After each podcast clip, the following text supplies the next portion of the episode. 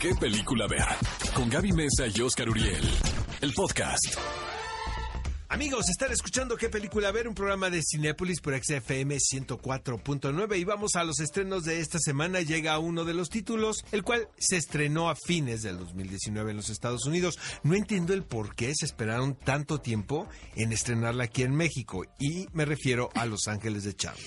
El clásico de Los Ángeles de Charlie, como dice Oscar, está de regreso, ahora dirigido por Elizabeth Banks, quien la verdad sí se vio envuelta en bastante polémica porque ya creo que todos se enteraron, la película tuvo un recibimiento muy tibio en Estados Unidos y a mí no me pareció tan bien la manera en que defendió Elizabeth Banks esta película diciendo que, que las personas no apoyaban estas nuevas cintas con protagonistas femeninas porque en realidad no me cabe la menor duda de que la cinta original y también la serie de televisión original fueron muy exitosas independientemente de que fueran interpretadas por mujeres.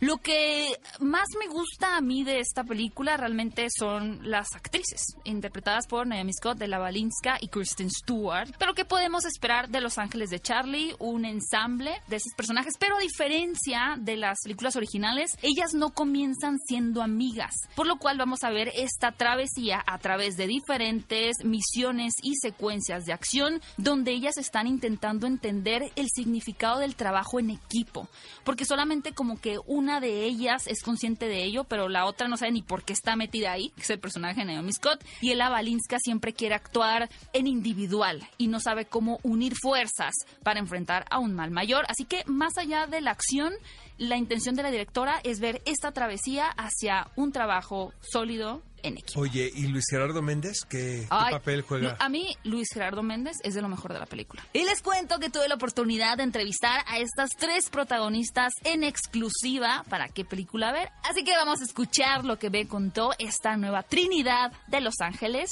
de Charlie. Chicas, muchas gracias por su tiempo. Estoy muy feliz de estar con ustedes. Me declaro fan de Los Ángeles de Charlie desde que era una niña. Y hablando de la infancia, quería saber si había algo que ustedes dejaron de hacer cuando eran niñas, ya sea jugar o cualquier actividad, porque la sociedad dijera que era para niños. Es gracioso, de hecho, porque ahora que lo dices lo pienso. Soy un poco gamer, amo jugar videojuegos. such a dweeb. It's so cool. Yeah, there's a, there's a, Es tan buena que es tan cool. Es muy tierno.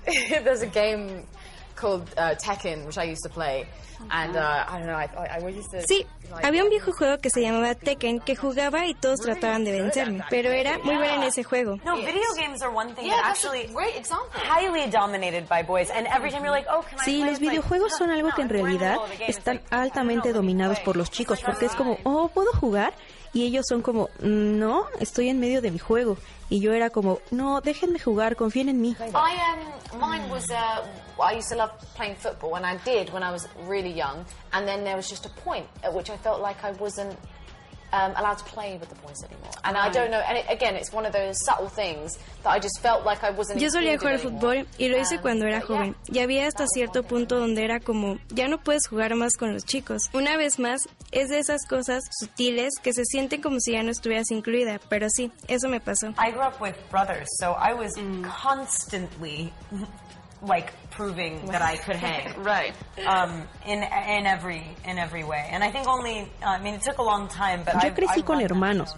Constantemente estaba probando que yo podía en todos los sentidos y creo que me tomó mucho tiempo, pero ahora puedo, así que me probé a mí misma. Algo de lo que me gusta mucho hablar y preguntarle a actores como ustedes es sobre la zona de confort. ¿Creen que de alguna manera esta película la sacó de su zona de confort? Oddly, my comfort zone was always very precarious ground, like scary situations where we're like really doing like intense, dramatic stuff. Um, and so, like in this case, my comfort Mi zone. zona de confort es una zona muy precaria. En situaciones tenebrosas era como hacer escenas intensas y dramáticas. Y emocionalmente, en este caso, redescubrí una zona de confort. No me di cuenta que podía estar tan cómoda en este tipo de ambiente. Definitivamente era porque me sentía muy feliz y siendo observada por mis coestrellas porque nos convertimos en buenas amigas. Doing the accent and improv was something that I uh, that uh, was a bit of a challenge. Yeah, I think that is the thing, isn't it? When you don't think about it, that's what I want to achieve. Um, so that was, that was Yo podría decir que para mí definitivamente fue difícil hacer el acento e improvisación. Fue todo un reto. Lo bueno es cuando no piensas en ello. Eso era lo que quería alcanzar. Eso fue un desafío, uno en el que realmente me sumergí, disfruté y pude hacerme crecer como actriz. Muchas gracias chicas y mucho éxito. Bueno, ahí tuvieron a las nuevas ángeles de Charlie. Muy interesante lo que compartieron sobre su infancia y bueno, cuando ustedes vean esta película, cuéntenos utilizando el hashtag qué película ver, qué tal les pareció. Otro título que llega a la cartelera y el cual se nos antoja muchísimo, El caso de Richard Jewell. ¿Saben por qué, amigos? Porque es dirigida por Clint Eastwood. Me parece un tipo de lo más fascinante, esa es la palabra, prolífico a sus noventa y tantos años. Se ha reinventado no sé cuántas veces a lo largo de su carrera. Bueno, platícanos de esta. Yo tuve la oportunidad de verla, la verdad debo decir que me gustó mucho. El ensamble para empezar, es muy bueno. Tenemos actores como John Hamm, Sam Rockwell, Olivia Wilde. En realidad, lo que es interesante de esta cinta, que está basada en hechos reales, es ver cómo la prensa y la opinión pública tienen un peso tan fuerte que pueden llevar realmente a generar esta paranoia de que un personaje común y corriente con buenas intenciones se transforme en un delincuente. es que como era, pasa de ser el héroe, a al, responsable. Justo. a ver, pero platícale al público de qué. Es un guardia de seguridad que realmente no está como en un 100% de brillantez mental, es un poco infantil, vive con su mamá, tiene sobrepeso, entonces como que tiene esos elementos que lo han aislado de la sociedad. Pero su gran deseo en la vida es formar parte del cuerpo policial, defender a la gente, pero no ha logrado tener esa posición, por lo cual se vuelve un guardia de seguridad. Y durante un concierto en Atlanta en 1996, él descubre que alguien puso una bomba. Y en su intento por, bueno, alejar a las personas, más o menos lo logran, hay algunos heridos y demás. No es spoiler, todo esto está en el, en el avance.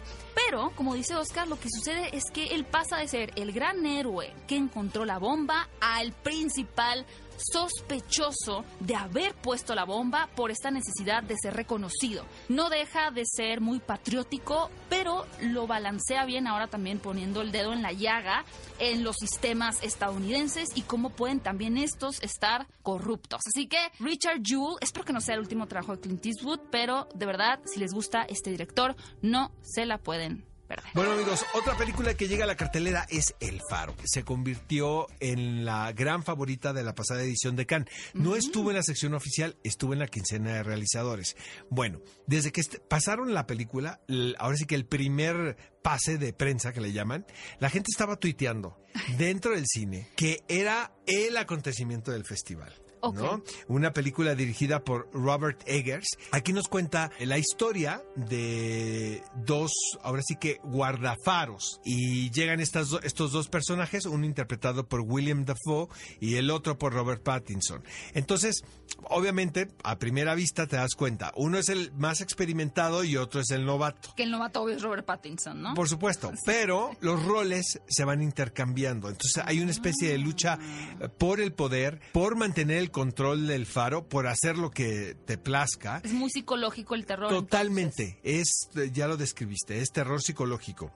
Y lo que propone Eggers es exactamente lo que propone Eggers es que esta demencia colectiva, ¿sabes? Es una demencia que no solamente es de un personaje, sino que está alimentada por el del otro. Opciones que nunca faltan en la cartelera de Cinépolis para arrancar bien el año. Una familiar y otra de horror, una producción mexicana. Pero la primera se titula Dino King, viaje a la montaña de fuego. Yo creo que a mí me impresiona porque los dinosaurios nunca pasan de moda. Sigue siendo muy sorprendente cómo estas criaturas majestuosas y monstruosas en cierto punto, pues en realidad no, no dejan de generar sensación y particularmente a los niños, pues también les llama mucho la atención estas historias de dinosaurios. Y de hecho esto se trata de una secuela, está dirigida por Han San-Hu y continúa las aventuras de nuestro Tarbusaurio Speckles, quien ahora ya como adulto junto a su hijo va a comenzar una aventura a través de las extensas tierras del periodo Cretáceo donde se van a encontrar con una temible amenaza. Es la opción familiar para este fin de semana y en la opción horrorífica por parte, como les digo, de una producción mexicana del director Diego Cohen, llega la marca del demonio. Porque si algo tenemos como cultura mexicana es que tenemos esta fascinación por, por, la muerte, por nuestras celebraciones también, pero por el horror y no ha sido tan explotado este gusto tan peculiar porque no les estoy mintiendo. Yo creo que el público mexicano es de los que más consumen horror de donde sea, ya sea una producción hollywoodense, sueca, china y demás. Y bueno, qué mejor que se trate de una hecha aquí en México, la cual ahora sigue a la vida de un hombre que está sufriendo una posesión demoníaca, por lo cual Tomás, que es un sacerdote con problemas de adicción, emprende una búsqueda de demonios encontrándose con el caso de Camila, una mujer que está atacando a su familia a través de esta posesión demoníaca. A mí me da mucho miedo cualquier historia de posesión demoníaca, pero si ustedes les gustan y quieren ir a empezar el año con miedo, no se pierdan la marca del demonio. Estos son nuestros estrenos que no se pueden perder en su Cinépolis favoritos. Ve a Cinépolis y utiliza el hashtag qué película ver. Escúchanos en vivo todos los sábados a las 10 de la mañana en ExaFM 104.9.